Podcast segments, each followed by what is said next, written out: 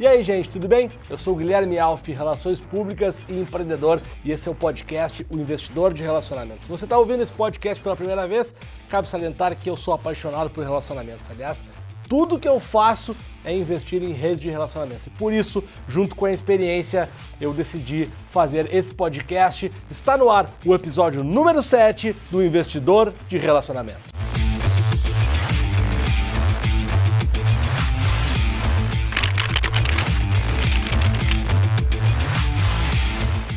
Está ouvindo pela primeira vez, todo o episódio é dividido em três partes. A primeira parte é a história do dia, mas a partir deste episódio, que é o episódio número 7, tem uma novidade para vocês. Não é uma grande novidade, mas é uma novidade é, legal. Eu achei legal. Pronto, palmas para quem? Palmas para mim que achei a novidade legal. Muito obrigado para mim mesmo que criei essa novidade aqui, que não é uma novidade. Na verdade, a novidade é que eu vou contar para vocês já no início do episódio quem é o convidado. E o convidado de hoje é meu parceiro de profissão, Relações Públicas, Marcelo Serrano. Fala, mestre. Tudo bom, cara? Bem? Obrigado Tudo bem, por gente? ter topado o convite para vir aí. Bom, prazer, uma honra. Aliás, se você está assistindo esse podcast no YouTube e não está ouvindo no Spotify, porque a gente é muito moderno aqui, o nosso podcast ele para ver e ouvir. Né? Pode ouvir no Spotify e pode assistir no YouTube, sempre no canal da Experiência. Se você está vendo no YouTube, você sabe do que eu estou falando. Se você está ouvindo esse podcast no Spotify, dá um pause, abre o seu YouTube e veja o traje de um Relações Públicas de verdade. Este rapaz é um Relações Públicas de verdade, não que nem eu, que ando de calça, tênis coloridos, se bem que eu estou de tênis preto. Mas, cara, a tua roupa é a roupa do dono de startup, cara. Então você tá bem. O Agora- que, o que faliu vai voltar pro mercado daqui a uns anos. Bom, o Marcelo tá aqui e eu tô apresentando já o meu convidado para vocês. Antes de contar a história, porque é a história que eu conto sempre, todo episódio começa com uma história e o Marcelo tem tudo a ver com a minha história que começa ah, na RP Week. A RP Week é uma semana de relações públicas dedicada a relações públicas, vocês sabem que é a grande paixão da minha vida.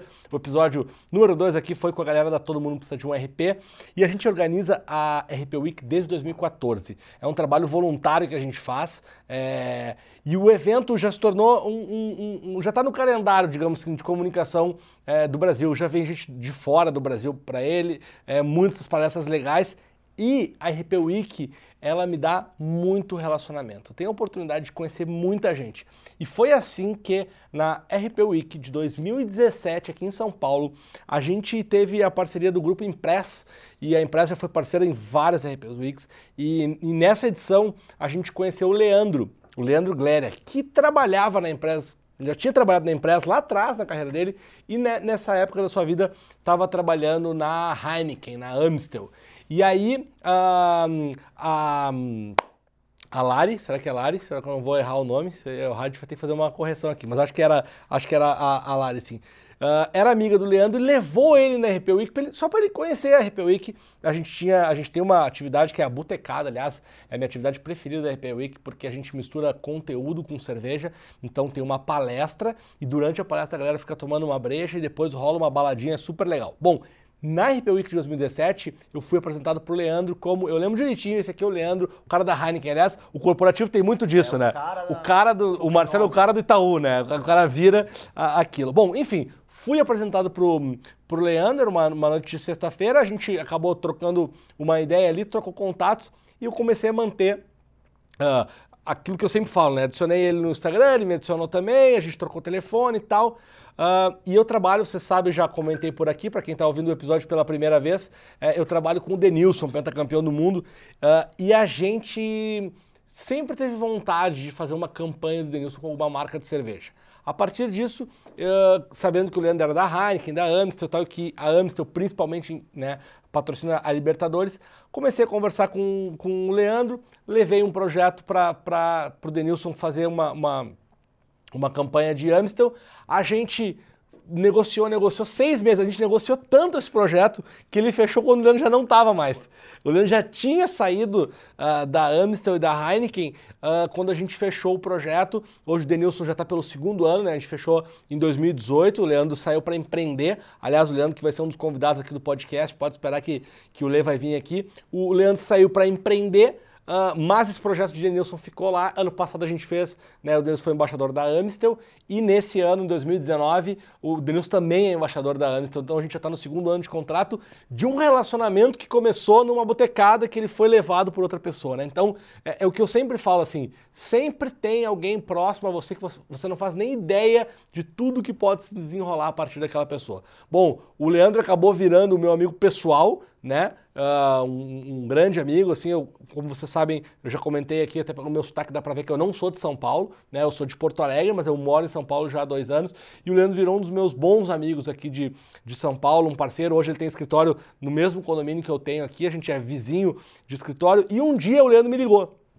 Um dia o Leandro me ligou, falou assim: Cara, eu tenho um amigo que trabalha no Itaú e eles estão muito afim de olhar coisas novas na comunicação e tal. E aí uh, eles comentaram da RP Week, já tinha uh, ouvido falar e tal, e esse amigo é o Marcelo uh, que está aqui hoje. E aí o mais legal disso é que na RP Week de 2019 o Itaú foi um dos apoiadores da RP Week. Então vai vendo que maluco, eu conheci o Leandro numa RP Week, porque ele era amigo da, da, da menina da Impress e estava lá. A gente acabou fechando uma amizade. Vendi um projeto de, de Denilson com ele na Amsterdam quando ele já não estava lá. Depois ele me apresenta o Marcelo, a gente faz, né, uh, o, o, traz o Itaú como uma marca para apoiar a RPUI, o que teve um peso muito grande para a RPUI, que foi super importante. E hoje o, o Marcelo é o meu convidado aqui no podcast. Então eu gosto muito sempre, Marcelo, de contar essas histórias, porque é para mostrar na prática como as coisas acontecem, né? E normalmente eu acho que as coisas acontecem de uma maneira muito mais simples do que a gente sonha, né?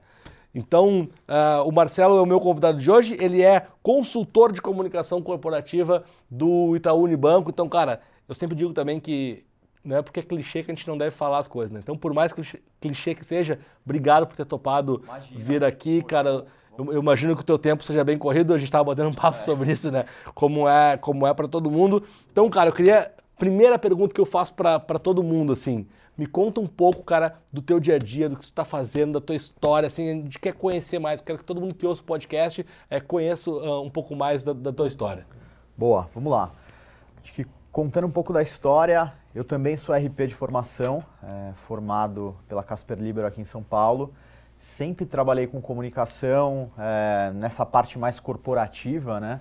Então, tenho passagens por empresas como o Citibank, a Citroën, trabalhei em algumas agências, incluindo a própria Impress, que acho que foi um, um, uma, uma agência que me proporcionou muito relacionamento. É, eu, eu tive lá numa, numa época da minha vida é, que, cara, a gente vivia numa dinâmica lá, todo mundo estagiário, moleque, a gente ficou muito próximo e aí com o passar dos anos cada um foi trabalhar numa empresa ou em uma agência e esses laços que a gente construiu lá na empresa se mantiveram. Foi de lá que você conheceu o Leandro? Foi de lá que conheci o Leandro. Sim. O Leandro é um amigão de mais de, cara, quase 10 anos de amizade, um cara que trabalhou comigo em agência, de fazer viagem de feriado junto, então nem gosta de uma, de uma viagem, é, de uma gosta, festa. Não né? gosta de uma bagunça, não. que é isso. Deixa eu só fazer uma, um parênteses, porque acabei é. de lembrar, não é Lari, tá, gente? É a Laís. Ah, a Laís. É a Laís. Também da empresa. É. É, é, também devia conhecer. É a Laís. Então, Laís, Laís beijo, beijo pra ti. Obrigado por ter colocado o Leandro e o Marcelo na minha vida.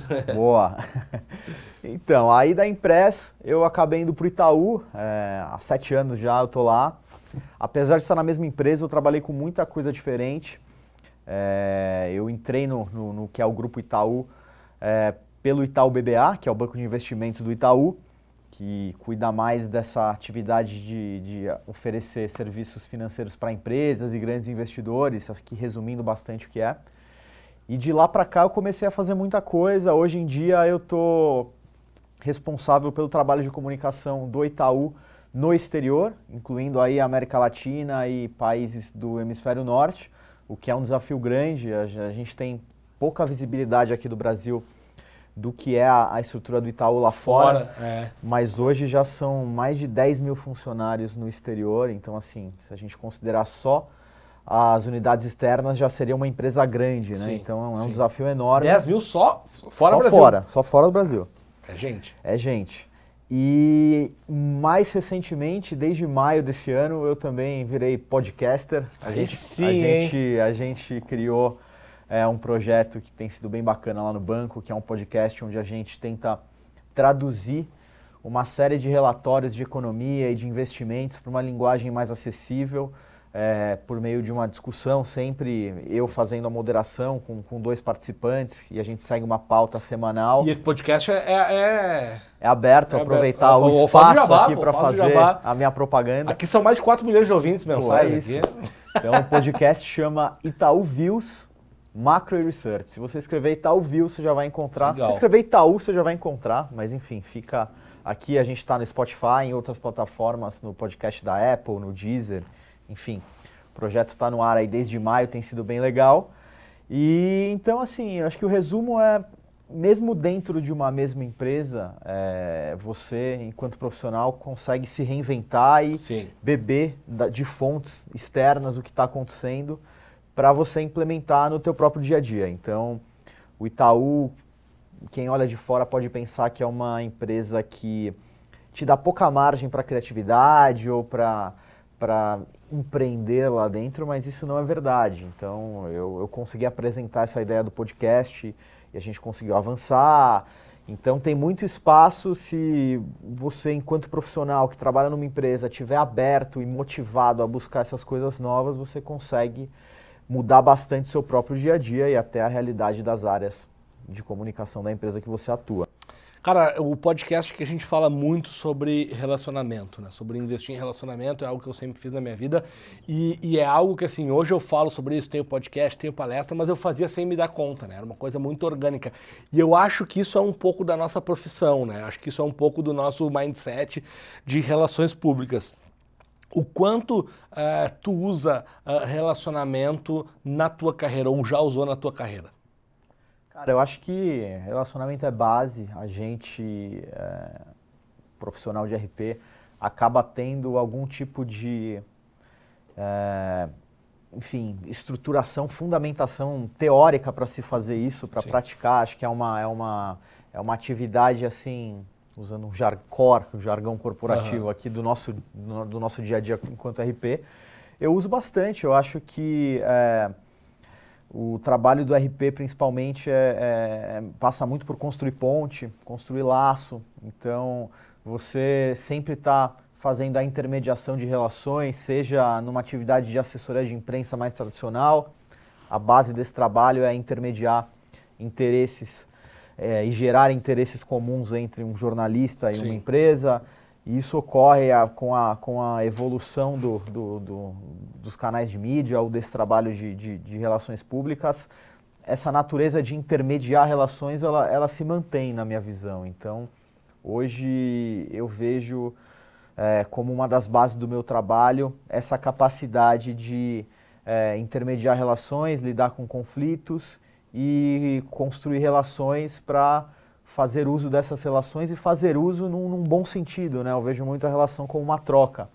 É, eu acho que você cultivando isso, você consegue é, acionar alguém que está na sua rede de relacionamento no momento que você precisa e você tem que ficar aberto para ter essa entrega quando necessário. Eu acho, eu acho que tudo isso é muito interessante e, casa muito com, sei lá, o que eu vi na faculdade, com o que eu imaginei fazer da minha vida enquanto eu estudava. Então, eu acho que é, acho que é a base, sim, Alf. Concordo muito. Tem uma, tem uma frase que eu adoro, que é da Bia Granja, do YouPix, que ela fala que relacionamento é como uma conta corrente, né? Então, você tem que depositar e sacar. Não dá para só sacar, sim. né? Isso também, se você só depositar, não vai adiantar, porque vai guardar um monte de coisa e não vai usar, né? Então, eu acho que esse é um, é um, é um pensamento bem legal. Agora, no corporativo, um, tem tem, uh, tem que ter um cuidado maior, né? Porque eu acho que ainda mais num banco, uma instituição financeira, eu acho que tem algumas linhas do relacionamento aí que tem que ter um cuidado, né? Cara, eu acho que tem que ter um cuidado, tem algumas, alguns protocolos um pouco diferentes, talvez é, não caiba tanta informalidade, embora isso venha mudando. É, mas eu acho que uma primeira habilidade que é necessária complementar ao relacionamento é conteúdo. Eu acho que, assim, você precisa ser uma pessoa capacitada, que entende do que você está fazendo e interessante para você atrair bons relacionamentos. Eu acho que a boa vontade e, essa, e, essa, e esse cuidado com o relacionamento é importante, mas você precisa estar tá habilitado a fazer isso. Né? Eu vejo muito do meu lado de banco uma coisa que me ajudou muito na construção de rede de relacionamento interna dentro do banco, que é algo importante, foi evoluir o meu conhecimento técnico de finanças, de economia, Sim. porque você é, se faz ser mais respeitado pelo teu interlocutor se o cara entende que está falando a mesma língua que ele. Então, não dá mais para o pro, pro profissional de comunicação não ter alguma profundidade em relação ao tema que ele está trabalhando. Então, se o cara está na indústria farmacêutica, ele vai precisar aprofundar Verdade. um pouco nisso. Cara, você está aí, cara, com música, futebol, cara, você, você vai falar com o Denilson, com o Murici, se você não entrar é. na resenha dos caras, gera um distanciamento é. natural. É, e tem, tem, uma coisa que eu sempre falo, assim, cara, que é o negócio do repertório, né? É repertório. Que eu acho que ele é cada vez mais interessante, porque eu acho que aí vale muito pra galera de comunicação, que eu sei que tem muita gente de comunicação que nos ouve. Às vezes a galera estuda comunicação, se forma na faculdade, aí faz um pós, um MBA em comunicação, aí todos os cursos que fazem de comunicação, aí tu vive, tu vive na bolha da comunicação, que não é o mundo real. Exato. Né? Não é o mundo real. Tu tem que ter, tem que ter outros conhecimentos uh, de, de vida até, né? É, cara, no meu caso eu, eu fiz MBA em finanças, cara, que foi um desafio, foi um momento da minha vida, cara, de dedicação extrema, porque Sim. assim, eu não sou o cara de exatas. É, não somos. É, e assim, é, gera uma, uma aflição em qualquer profissional, ou pelo menos em boa parte dos profissionais de comunicação, pensar em, em aprofundar nesse tipo de tema, mas foi super importante, eu acho que não só para para gerar esse repertório que me ajudou muito no relacionamento interno ali, mas também na composição do, enfim, do, do, do Marcelo profissional, cara, no, no, jeito de, de pensar, no jeito de planejar, em ser um pouco mais objetivo. Eu acho que uma outra um outro desafio para comunicador, de uma forma geral, é ser sucinto, ser direto. Sim. A gente costuma dar muita volta, costuma florear. Então, essa essa cara mais financeira te ajuda a ser mais direto ao ponto. Isso é, muitas vezes é, é, bem visto, porque as pessoas estão cada vez mais com escassez de tempo. Então, cara, quanto mais você conseguir ser direto, mas ainda mantendo esse cuidado, esse traquejo aí do comunicador, eu acho que é uma combinação interessante. Mas eu acho que Cara, a construção é, de rede passa muito por, por conteúdo, cara. Passa é verdade, muito é por verdade. repertório. Isso é importante, né? É, eu sempre falo assim, para você é, se conectar com outras pessoas, você tem que ser uma pessoa que as pessoas se desejam conectar também. Exatamente, né? Por isso que eu sempre falo assim, que cuidar, eu bato muito na história da gente cuidar da nossa imagem, do nosso posicionamento, que isso é importante para que as outras pessoas, uh, entre aspas, te desejem, né? Como, como um contato. E o conteúdo, cara, é perfeito, assim, eu vou roubar essa tua bala. É, essa, esse teu insight porque ele, ele é muito bom acho que tem uma série de desdobramentos aí um, para serem feitos tu comentou ali no começo que tu trabalhou no Itaú BBA, que é a parte do banco de investimentos. E aí eu imagino que tu tinha mais relação com o cliente diretamente do que agora, correto? Ou, ou, ou Cara, em ambos tu tem? Ou são clientes diferentes? Em ambos eu tenho, são clientes diferentes, mas assim, é, o meu contato com, com o cliente final, ele só acontece em, em ativações onde esse cliente é convidado ou está presente. Então, e muitas vezes não é um contato direto, eu acabo tendo a percepção do cliente, mas eu não sou responsável em Sim. fazer essa, essa interlocução. Então, vou te dar um exemplo. A gente faz alguns eventos grandes, onde clientes estão presentes. Eu estou lá muito no apoio à organização do evento, a receber imprensa, Bastidores. influenciador. Mas, cara, eu, a gente está lá absorvendo... Tudo é informação, né? A gente está uhum. lá absorvendo interesse do cara, se o cara está prestando atenção na palestra, se o cara foi embora mais cedo, se encheu, se não encheu, se o cara gostou, se, enfim, é, as, os caras estão no celular ou não. A gente tem esse, costuma ter esse olhar crítico para avaliar, mas enfim, acho que a diferença de BBA para Itaú é um pouco é, nichar um pouco o público, né? E um pouco de tom de voz, o jeito que a gente se comunica, né? O Itaú BBA é um pouco o que a gente cita imagina... um exemplo, cita um exemplo, desculpa. Cita um exemplo de um evento de relacionamento para um, um, um cliente do Itaú BBA. Cara, um evento de relacionamento, que é o evento carro-chefe do, que é do, do que é o Itaú BBA, vou te dar um exemplo muito simples. Anualmente, o Itaú BBA leva as maiores empresas do Brasil, empresas listadas, para Nova York para fazer uma, um, um, evento de relacionamento com investidores, grandes investidores que ficam em Nova York. A dinâmica desse evento, resumindo de uma forma muito simples, é você coloca cada empresa numa sala de reunião e de uma hora em uma hora e meia, um investidor diferente ou uma firma de investimento diferente visita essa sala que está essa companhia para conhecer a companhia, entender o business plan e o momento da empresa. E essas empresas já são grandes empresas aqui é, no tipo Brasil. Ambev, BR Foods, é esse nível de Sim. empresa, Petrobras. E aí, o que, que o banco ganha com isso? O banco conecta uhum. esses públicos e potencialmente vai participar da intermediação de algum negócio, se ele vier a ocorrer. Então, esse é o evento carro-chefe, chama CEO Conference, é um evento onde o banco basicamente busca conectar empresas brasileiras e latinas com esses investidores. Vão mais de 100 empresas para lá, interagir com mais de 900 investidores, então é um negócio muito grande. E o, o, cunho desse evento, é, a base é relacionamento. Claro que no final do dia é gerar negócio, mas é gerar negócio através do relacionamento. Esse é um evento onde a gente, enquanto área de comunicação, pensa muito em divulgação para imprensa tradicional, canais proprietários do banco, que cada vez mais tem uma vocação de, de mídia, né? Então, assim, Sim. o LinkedIn do Itaú tem 1 milhão e 100 mil seguidores, cara. Nossa, é muita tipo, gente. cara, é uma. Ele, é, ele, uma é, ele, é, o seu próprio veículo, né? Ele é o próprio veículo.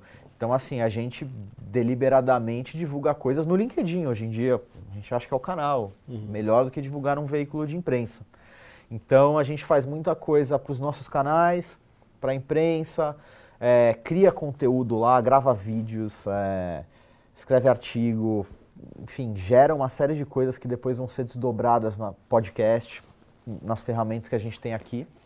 Então isso é o que a gente consegue fazer num, num evento mais B2B, assim. É, eu, eu, tava pensando aqui, né? Eu acho que aqui tem um insight muito legal para quem é empreendedor e está nos ouvindo, ou para quem trabalha no setor de comunicação de uma empresa.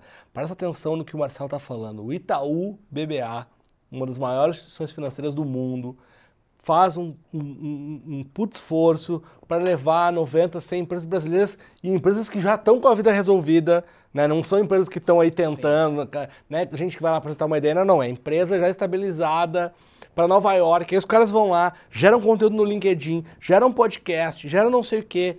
Eu estou falando tudo isso porque às vezes a gente que tem empresa menor, empresa pequena, precisa se dar conta que mesmo os caras grandes têm muito trabalho. Quando tu vira uma empresa grande, uma empresa né, como, é, como, como, como Itaú, como a Ambev, como a gente falou, esses caras não param de trabalhar, né? E eu acho que esse é um exemplo super importante do relacionamento. Então, mesmo Itaú, BBA, que é uma marca conhecida e tal, tal, tal, tal, esses caras também fazem e olham para isso como o Marcelo está contando, né? Então, se eles fazem isso, como que a gente não vai fazer? Ah, e o desafio de organização, ele é ele é frequente, né? Sim. Te, te dando um outro exemplo, esse trabalho que eu tenho feito de comunicação internacional, ele começou a existir de uma forma mais organizada há dois anos e meio, cara. E o uhum. banco tá, tá se expandindo para o exterior há mais de 15 anos. Então, assim, a, até algum tempo atrás, essa comunicação era feita de uma forma mais independente, os países faziam meio que o que eles queriam em relação à estratégia de imprensa, redes sociais, todo tipo de, de, de conteúdo aí, de, de, enxoval de comunicação. E há, há, dois anos e meio a gente começou a criar uma governança, é, definir que tipo de situações os, os países tinham que, que envolver a gente ou não, formar um time conectado, ter um relatório, ter grupo no WhatsApp, assim, desde dinâmicas básicas como grupo no WhatsApp, até você ter um relatório único de resultados com todas as métricas de imprensa ou do que quer que seja. Então, assim, mesmo no Itaú, isso começou há relativamente pouco tempo. Então, eu acho que é, em uma maior ou menor medida, e para muitas pessoas e para muitos comunicadores isso é bem chato, é, import é muito importante a organização, o planejamento. Eu acho que sempre há espaço para você revisitar esses pontos dentro da tua atividade. Não importa né? o seu tamanho. Não importa o seu tamanho. Não importa o seu tamanho. Tá. Cara, e, e, me fala uma coisa. É, esse, esse, esse, esse teu trabalho agora uh, de exterior, como, como você faz para se relacionar com outras culturas? Te pergunto porque uh, um, um, ou dois episódios atrás a gente teve o Alberto Casteló aqui, da La Liga da Espanha, a gente falou muito sobre isso no mercado do futebol, né? Uh, eu imagino que o mercado corporativo ele tenha menos barreiras culturais, porque o próprio corporativo já tem um jeito de fazer as coisas. Estou correto ou não? Cara, eu acho que tem uma linha guia. Uhum. Acho que não, essa o corporativo fica uma coisa às vezes meio etérea, mas eu acho que cara, a empresa, ela tem um jeitão dela, né? Sim. Então perfeito. assim, o Itaú tem um jeitão de fazer as coisas e isso tende a conectar um pouco as pessoas mas eu acho que por trás do crachá sempre tem uma pessoa e essa pessoa ela vem de um histórico, de uma carga cultural dela, e isso é o principal. Então, assim, desde questões de hábitos culturais de trabalho, por exemplo, é, na, a Colômbia é um país que é muito acostumado o pessoal a começar a trabalhar às sete e meia da manhã e cinco da tarde não tem mais ninguém. Então, assim, a gente aqui, principalmente profissionais egressos aí da comunicação, do jornalismo, essa dinâmica de mídia, cara, começa umas 10, 10 e meia, 7 horas, 7 e meia, tá todo mundo lá, você manda WhatsApp. Sim. Cara, pra mim, chegar lá e, pô, os caras querendo marcar coisa às 8 da manhã, foi um susto. O cara falar que 5 horas da 8 tarde... 8 da madrugada, onde é que já é, se viu um negócio desse? O cara falar que 5 horas da tarde caiu a caneta, pro um paulistano, é um absurdo, cara. Sim, 5 da tarde é um lanche. Mas aí você começa a se acostumar, cara, a entender, conhecer a cultura, respeitar, criar denominador comum com os caras, mas eu acho que o exercício de, de empatia e de escuta é muito importante, cara, principalmente sendo a matriz, porque eu já tive do outro lado, trabalhei na Citroën e, cara, o pessoal lá na França jogava as coisas pra cá em francês e assim, não estavam nem aí e a gente, cara, era difícil Sim. se adaptar e, enfim, a gente fazia o possível e tentava seguir as diretrizes.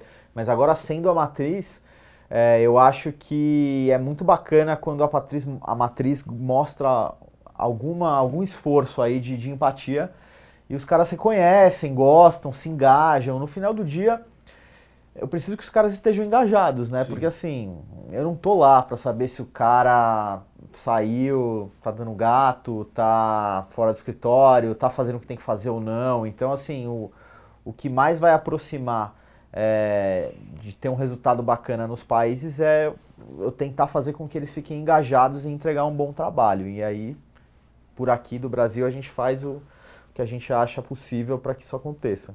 Como é o relacionamento de vocês com outras grandes marcas?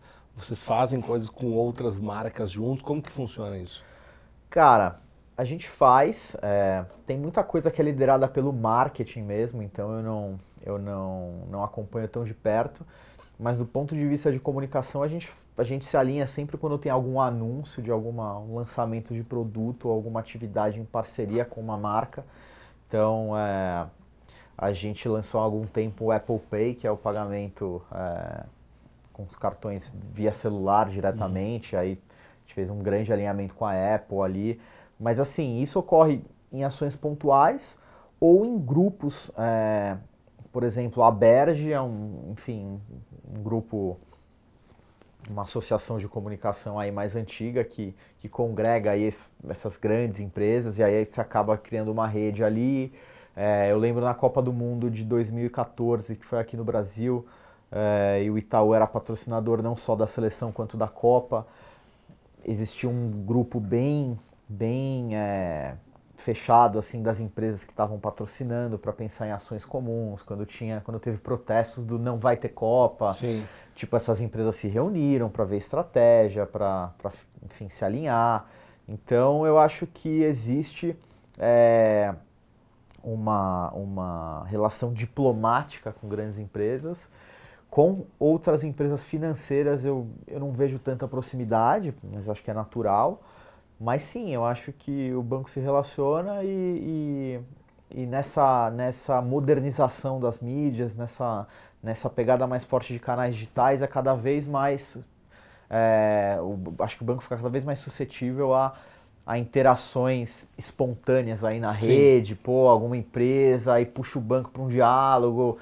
Netflix, vai lá e é, pô, cara, você isso. na. O, uma, a tua empresa na rede é uma persona ali, né, é, cara? Você pode é. ser puxado para um debate, alguém te marca. Então, assim, é, eu acho que tem algumas coisas, mas nessa frente acho que tem espaço para evoluir bastante ainda, cara. Como que é a comunicação, uh, falando de com, um pouquinho de comunicação interna, assim, de relacionamento interno, uh, porque quantos funcionários do Itaú tem no Brasil? Cara, no Brasil, por volta de 80 mil. 80 mil. Então, quer dizer, uma festinha de fim de ano tem que ser no Maracanã, né? Não dá pra ser na. É, a festinha é quebrada, né? Sim. Você pega 10 mil por festa. Qual cara. que é o desafio? Ahn, eu, eu fiz um trabalho uma vez para Sodexo, uma marca francesa, né? Todo mundo chama de Sodexo. Eu aprendi que era Sodexo quando eu fiz um, um trabalho com eles. E eles, a Sodexo tinha na época 45 mil funcionários e dos 45 mil era muito, era muito hum, diferente porque 40 mil eram alocados no cliente. Então é pior ainda, né? De, de- se falar. Ah, todo mundo, obviamente todo mundo não se conhece, né? As pessoas não vão, não vão se conhecer. Mas todas as áreas do banco se relacionam de alguma forma? Cara, todas se relacionarem é, é mais difícil, mas eu acho que a, tem uma área de comunicação interna bem robusta que tenta, por meio de vários canais, conectar essas pessoas, principalmente considerando que, assim, já é difícil fazer essa conexão que você falou pensando nas áreas administrativas, né? Que Sim. hoje representam, sei lá, 20 mil funcionários, mais ou menos. Quando você considera toda a rede de agências, Brasil inteiro, né? Puta, é um desafio, assim, enorme. Então, para você falar com o cara que está na ponta é, um, é, um, é bem complicado, mas eu acho que, de novo, eu vou bater na tecla do conteúdo, assim, você conseguir criar conteúdos que ajudem a, a, a, passar a mensagem que você quer para a ponta é interessante. O exemplo do podcast é interessante por isso. A gente solta esse podcast que, enfim, ajuda a digerir um pouco essas orientações de investimento do banco e os relatórios de economia. E, cara, recentemente um, um consultor de investimentos de uma agência física postou no LinkedIn, acabou me marcando, falou que usa o podcast para orientar, pra, como material de apoio às orientações que ele dá para os clientes na agência dele. Então, assim, é, um, Sim. é uma, um exemplo de uma ferramenta que não foi criada para essa finalidade, mas que, por conta da, da, da qualidade do conteúdo, acaba, acaba gerando. Mas é, é desafiador, cara, você, você chegar na ponta e, e- e lidar com questões, ainda mais uma agenda do banco é, que tem evoluído muito, por sinal, uma agenda mais progressista que, sim, que, que fala de, por exemplo, diversidade no banco, de pô, fim do dress code, de buscar equidade de gênero, quando você passa por todos esses temas que já é, são difíceis de se amadurecer num, num ambiente mais próximo ali na área administrativa, você levar toda essa discussão para a agência é um, é um desafio, cara. Cara, deixa eu te fazer uma pergunta que eu não poderia, não poderia gravar esse podcast e não perguntar. A pergunta que eu tenho certeza que todo mundo que está ouvindo está esperando essa pergunta. As bikes do Itaú são uma estratégia de relacionamento? Cara, eu acho que sim, é uma, é uma estratégia 360, cara. É, aqui eu vou dar meu pitaco, tá? Porque eu não tô, eu não tô no, no, Não é tu que tem a chave dos cadeados é, lá, né? a chave do cadeado, cara, mas na a minha opinião, como, como profissional de comunicação, eu acho que é um golaço por vários motivos. Primeiro porque é, ela veio num timing onde a, a pauta de mobilidade urbana é, no Brasil e nas grandes cidades estava muito candente. Sim. Todo mundo estava discutindo isso e a necessidade de você buscar outros tipos de, de formas de se locomover na cidade. É, o modelo de funcionamento é interessante, você tirar num lugar, deixar em outro. A parceria com as prefeituras funcionou muito bem. Usa acho tecnologia. tecnologia, o fato da bike ser laranja, a identificação do laranja com o Itaú funciona como mini outdoors ali na Sim. rua, cara. Então, assim. É, É uma experiência. É uma experiência, gera simpatia. Você, e pra marca, né? Acho que, hum, considerando que é, os bancos têm essa, esse colateral negativo com a sociedade desde a Idade Média, cara, Sim. você criar ferramentas que te aproximam é interessante, né? A bike acho que é uma delas, ajuda a, a gerar um pouco de, de, de reputação e de, enfim, e de aproximação da marca com a sociedade de uma forma geral. Muito legal. Ah, outra coisa, eu acho até que a gente já teve essa conversa informalmente, é ah, acho que o mercado financeiro está passando por uma transformação, né? Eu acho que tanto de investimento, a gente vê, ah, a gente vê hoje muito mais gente falar que investe, muito mais gente investir, o tema está muito mais presente no dia a dia, quanto esses novos bancos digitais, né? E aí, qual que é o desafio de, de se posicionar uh, né? Não, não, tipo assim, como é, que, como é que vocês fazem para o Itaú não crescer o tiozão uh, descolado, até porque tem muita gente que ainda busca né, as coisas uhum. tradicionais do banco. Como, como que você está vendo esse movimento todo no mercado financeiro, que eu acho que é um dos mercados que mais está mudando, com, não sei se é por causa da tecnologia, mas enfim, que mais vem mudando aí? Cara, eu acho que é, essa agenda é, da indústria financeira, da indústria de bancos realmente está tá em transformação. É, o brasileiro está começando a entender é, melhor e, e, mudar a forma com que ele lida com dinheiro e com finanças. O que é ótimo. Que é ótimo. É, os bancos, sim, estão recebendo um chacoalhão desses novos players que, que têm um jeito de se comunicar completamente diferente, oferecem produtos diferentes, que balançaram as estruturas aí em termos de precificação de diversos produtos ou de investimentos. É, acho que sem aprofundar tanto na indústria, que assim, é total de acordo que ela está completamente em transformação, eu acho que do ponto de vista de comunicação, é, tem o desafio de, de, de, mexer em algumas coisas, de estar presente em outras arenas, de acompanhar as mudanças, mas a gente não pode esquecer da, da nossa essência, né? O Itaú é o Itaú, ele tem uma, uma, uma cultura organizacional, enfim, é uma empresa de mais de 100 anos. Muito sólida. Muito sólida, que caminhou até aqui. Então, assim, a gente vai, imagino, na arena de comunicação, competir, fazer as nossas ações, ativações, mas dentro do que é o perfil do banco, né? Acho que tem um pouco essa, essa, esse cuidado, mas sim, a gente já começa a, a pensar em uma série de, de estratégias no digital, a gente pensa em, deixar ainda mais, mais simples e leve as nossas comunicações, aproximar as pessoas. Eu acho que no final do dia tudo isso é muito bom, quem ganha é a sociedade, porque é um tema que ele é, acho que finanças e investimentos é um tema que o brasileiro é pouco preparado para aprender e tocar, que não tem nenhum tipo de estímulo em nenhuma fase do, do estudo, é, ensino médio, onde quer que seja. Então, eu acho que é interessante e sim, esses, esses novos players incomodam do ponto de vista de concorrência, mas eles aportam uma novidade que eu acho que é muito benéfica e que está fazendo os bancos também é, mudarem algumas coisas na forma de atuar. De atuar.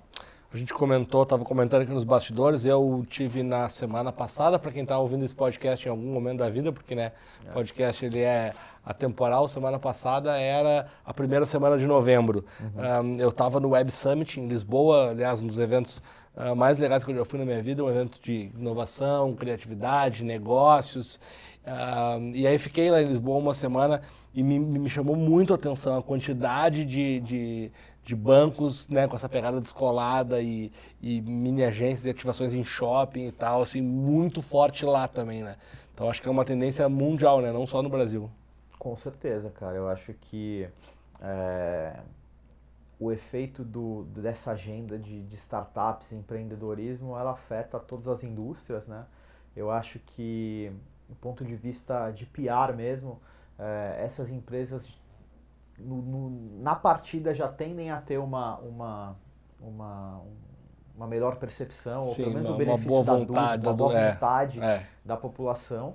E isso também vale para a agenda de, de indústria financeira, né, que são as fintechs. Essas empresas elas já, já saem na, na corrida com uma certa boa vontade da população, Sim. porque tem essa coisa de apoio ao empreendedorismo, a fazer algo novo, a história que tem o empreendedor por trás, que normalmente é um cara que também fez alguma coisa muito bacana. Então acho que esse, esse cenário deve se aplicar em vários lugares do mundo, com certeza. E sabe que eu tendo a achar que é necessário ter uma calma com isso também, né?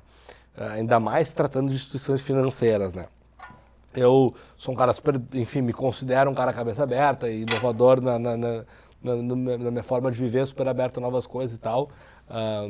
Né? Não acho que a gente não, não pode se abrir para coisas novas, mas precisa ter um cuidado também, né, cara? Porque essa história de inovação, quando ela vem numa onda muito forte, assim como tem empresas tradicionais que também fazem coisas ruins, também tem empresas novas que também fazem coisas ruins, né? Ou coisas erradas, ou enfim. Uh, não dá para achar que só porque é novo e inovador vai resolver tudo, né? Não, com certeza. Eu acho que o, o senso crítico é importante e você não esquecer, seja qual empresa ou qual setor você enquanto consumidor vai se relacionar, você não pode esquecer é, o que você está demandando daquela empresa ou daquele setor, o que estão te entregando e, e não é, se impactar tanto por um, simplesmente novidade, inovação ou até por, pelo trabalho que nós, comunicadores, fazemos muitas Sim. vezes para, enfim, amplificar alguma coisa, né? Sim. Então, acho que com certeza tem que ter esse cuidado. Legal. Cara, duas perguntas para a gente encerrar esse, esse nosso sétimo episódio aqui do podcast Investidor de Relacionamentos. Se você está ouvindo ele no Spotify, lembre-se que também você pode assistir ele no YouTube. Se você está assistindo ele no YouTube, qualquer hora você está no carro, alguma coisa, tem lá no Spotify também. A gente também tem para as outras plataformas digitais. Em breve a gente vai estar com um podcast uh, by Inexperiência. Aliás, quem não conhece a Experiência é uma empresa de, de educação, né, Baixo? Cada, cada vez conteúdo. A gente está num processo de mudança, de posicionamento aqui. Então, eu só vou dizer um negócio para vocês. Sigam a Experiência. Arroba Experiência. Experiência lá no YouTube. Tem bastante coisa legal. Se você está assistindo aqui esse podcast, tem a série digital, tem algumas palestras. É, no Instagram também, no LinkedIn, enfim no blog da experiência.com.br. É, sigam lá e consumam, porque tem conteúdo muito legal. Cara, as duas perguntas é: a primeira delas é, uh, tu, Marcelo, enquanto profissional que hoje está né, à frente da comunicação corporativa no Itaú, você tem uma estratégia pessoal de relacionamento? Cara, eu nunca parei para ver se eu tinha um, uma estratégia assim formalizada, né? Mas uhum. eu procuro ter alguns cuidados o primeiro deles, eu acho que, é, considerando a rede que eu já tenho, eu, eu, eu, foco muito na manutenção dessa rede, não simplesmente no aumento dessa rede. Perfeito. E eu acho que a manutenção ela vem com mais força em momentos que você não precisa daquele seu contato. Então, pô, eu procuro, me policio para de tempos em tempos falar com a pessoa, ver como ela tá, mandar alguma coisa que eu acho que pode ser interessante, dar um alô, marcar um almoço. Então, eu acho que é, você precisa dedicar uma parte do teu tempo para alimentar essa rede. Uhum. É, isso é algo que eu procuro fazer. Eu procuro entender é, locais, eventos, situações que possam ajudar a aumentar essa rede. Então, pô, um lançamento de um livro, uma situação em que eu acho que vão estar pessoas interessantes que eu gostaria de me conectar. Eu sempre que eu estou falando com amigos da, da área, eu procuro, de forma genuína, saber o que os caras estão fazendo, quais são os projetos e eu acho que as coisas acontecem naturalmente. Então, acho que mesmo em situações completamente informais, pô, tô batendo papo, quando eu vejo eu tô falando de trabalho e não com aquela pegada chata, porque, pô, eu adoro o que eu faço, normalmente eu tô falando com pessoas que também adoram o que fazem na área e é natural o papo cair para esse lado, Sim. então isso é legal. Eu acho que seriam esses alguns cuidados. De novo, não é uma cartilha, mas eu acho que são pequenas coisas que ajudam. É, eu acho que tu matou a charada, né? E eu acho que a grande maioria das pessoas ela não tem uma estratégia talvez escrita, Sim. mas elas, elas têm, só, a gente só não para para ver, né? E é, e é uma das, das coisas que eu tenho levantado muito, assim, é importante a gente parar para de fato ver quais são, porque quando tu começa a listar, começa a ver que tu pode fazer mais ou pode fazer melhor algumas delas, pode Sim. melhorar. E a outra pergunta, é a nossa última pergunta que eu faço para todos, os, todos os nossos convidados que, que vêm aqui é, cara, o que, que, te motiva a trabalhar todo dia? Qual é o teu propósito? Por que, que tu acorda todo dia, vai lá, põe essa roupa nos trinques aqui. Não sempre, tá, gente? Não sempre, é, porque ele já é me sempre. confidenciou que não, que não é sempre. Ele só se vestiu assim porque ele ia vir gravar hoje Fala comigo. tinha vídeo, cara. Se fosse áudio... Mas e aí, cara, qual é o teu propósito? Cara, eu acho que a gente precisa gostar do que a gente faz, né? É, eu acho que o que me motiva é, cara, conseguir. É, eu gosto muito de ver o resultado das coisas que eu faço, eu gosto de propor coisas novas, eu gosto de ver projetos acontecerem. É, eu gosto muito das pessoas com as quais eu trabalho dia a dia, então acho que é, tem que ter, se não um propósito assim profundo, uma causa, alguma coisa assim, que, cara, eu acho que muitas vezes isso não ocorre logo de cara ou simplesmente não ocorre na sua atividade atual e muitas pessoas se frustram. Eu acho que às vezes pode ser coisas mais simples, né? O ambiente do seu trabalho ser legal, é um projeto bacana que está tocando, alguma coisa que você quer fazer. Então eu acho que cabe a gente buscar um pouco essa, essas motivações e olhar com mais carinho ao entorno, porque com certeza vai ter um monte de coisa legal e, e cara, e, e, acordar todo dia de manhã sem essa vontade, cara, deve ser horrível, né? Deve ser, deve ser. Ainda bem que a gente não sofre desse Ainda mal. Ainda bem que desse mal não sofro. Legal, cara. E para encerrar aqui o nosso sétimo episódio do Investidor de Relacionamento, não vai embora antes de ouvir as três dicas que não vão mudar a sua vida. É isso mesmo, eu tô achando, cara. Tem um monte de gente prometendo que vai mudar a vida das pessoas num final de semana, ou assista essa palestra e mude a sua vida.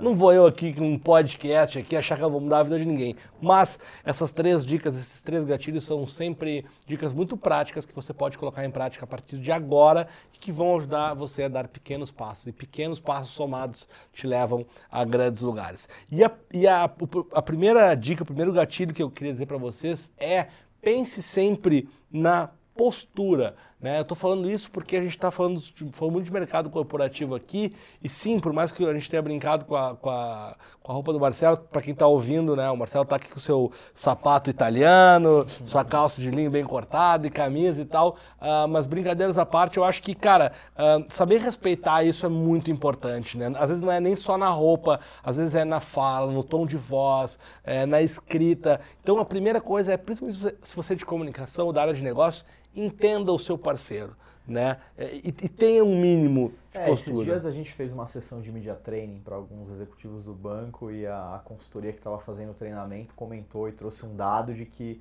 é, a mensagem que você passa, é, eu não lembro os percentuais exatos, mas 60% é a imagem que você passa, 20% é a forma e, cara, 20% é, é o que você está verbalizando. Sim. Então, cuidado com o que está extra mensagem, acho que é muito importante. É fundamental. A segunda dica, o segundo gatilho é vá a eventos. Eu estou reforçando isso porque, como eu falei durante o episódio, eu acabei de voltar Uh, eu acabei de voltar, é início de novembro do Web Summit em Lisboa e reforçou mais uma vez algo que eu venho batendo muito e que a gente falou aqui. A gente falou duas coisas que se encaixam com essa minha dica, que é vai eventos. Primeiro é conteúdo, né? E o conteúdo nem foi tão rico assim que eu, que eu peguei lá, mas principalmente repertório. Me aumentou muito o repertório, estar lá, ver novas startups, ouvindo caras de outros mercados falarem. Isso tudo, sempre que eu vou a algum tipo de evento assim, é, eu volto transformado de alguma forma. Então, gente, precisa, a gente precisa sair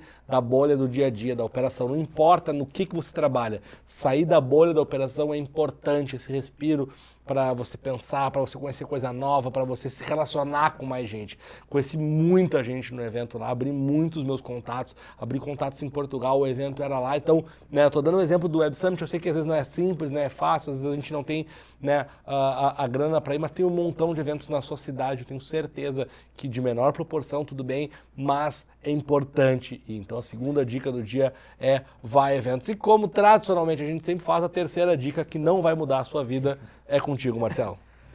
Cara, acho que um pouco nessa linha dos eventos, eu acho que uma coisa que eu tento fazer é, e que é relativamente simples é o que eu chamo de pequenos planejamentos. Acho que qualquer atividade que você for fazer é, te dá a oportunidade de você simplesmente é, ir a, a, essa situação ou você se preparar minimamente. Né? Eu gosto muito da, da dinâmica de se preparar um pouquinho para qualquer coisa que você for fazer. Então, quando eu vim para cá, eu, cara, ouvi os, os rapidamente, vi Sim. quem eram os participantes, ouvi um dos episódios.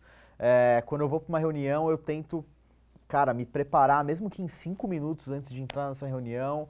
Se eu vou falar com uma agência, eu, sabe, eu acho que um, se preparar, nunca chegar totalmente vendido para nada. É muito Sim. importante porque é, isso às vezes te dá algum insight de conteúdo, de repertório, de, de, de ideia prévia para o que você vai falar. Então, muitas vezes o pessoal foca em pô, fazer um grande planejamento de uma ação, alguma coisa assim. Eu gosto muito dessa desse preparo constante para as coisas que você faz. Não sei se é uma grande dica, mas é algo que para mim não, funciona. Não vai mudar a vida de ninguém, mas é, vai ajudar muito. Exato. E é exatamente o intuito. Cara, Obrigado, Marcelão. Valeu mesmo, cara. Obrigado por, por, por esse papo aí.